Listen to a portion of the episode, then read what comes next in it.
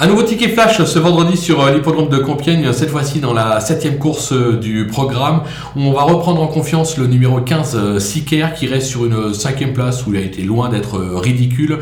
là l'engagement est plutôt favorable, surtout c'est un cheval qui devrait être avantagé par l'état du terrain. Alors le 16 dans les stalles c'est pas évident, mais son petit poids devrait l'avantager, il est capable de refaire parler de lui et de faire afficher une cote. On va le tenter gagnant et placé.